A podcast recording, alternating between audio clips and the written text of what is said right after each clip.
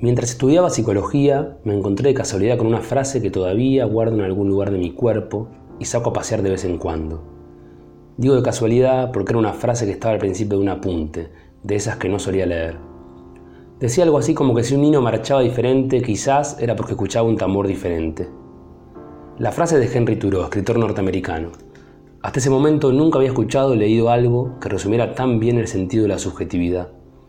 El hecho de que se refiriera a un niño y no a un adulto me pareció aún mejor, ya que durante la niñez, donde hay que detectar ese ritmo diferente y acompañarlo allí.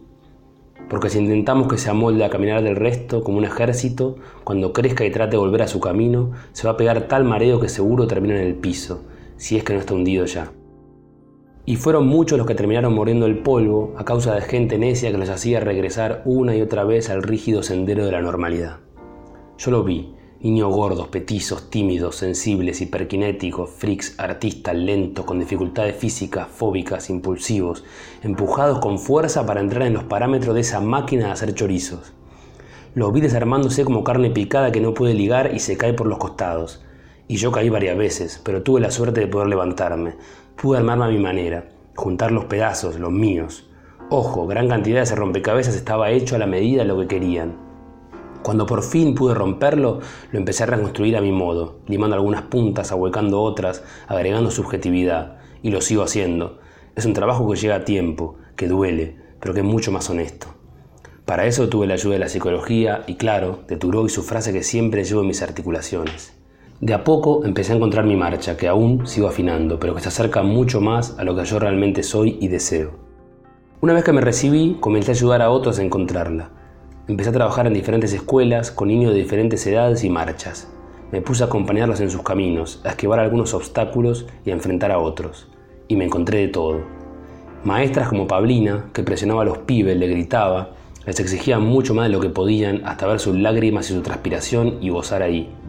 Una auténtica tronchatoro en la segunda década del tercer milenio. Otras como Lily, que siempre devolvía un abrazo o una sonrisa cuando al niño le salía furia por todo el cuerpo y revoleaba lo que tenía a mano, que le daba un lugar, un nombre.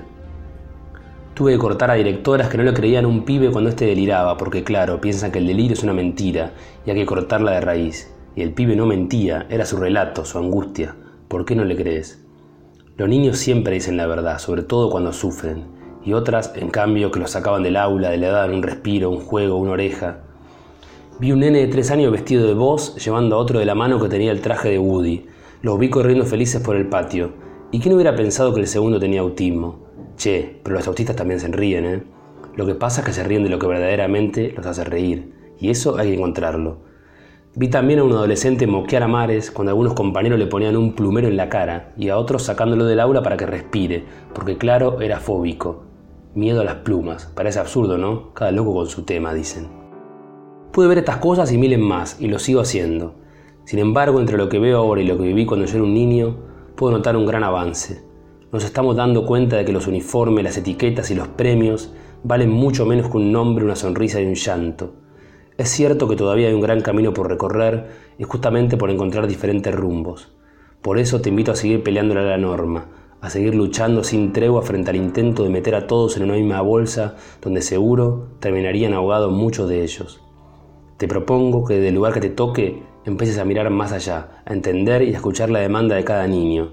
Y de paso también aprenda de ellos, porque son los que día a día nos enseñan a limpiarnos el lastre de toda una cultura y una educación oxidada y castradora. Son ellos los que nos muestran su marcha, y tenemos que ser nosotros los que la escuchemos y los que aprendamos su compás. Tenemos que desencajarnos para poder encajar algo en ellos, a lo que sea de ellos.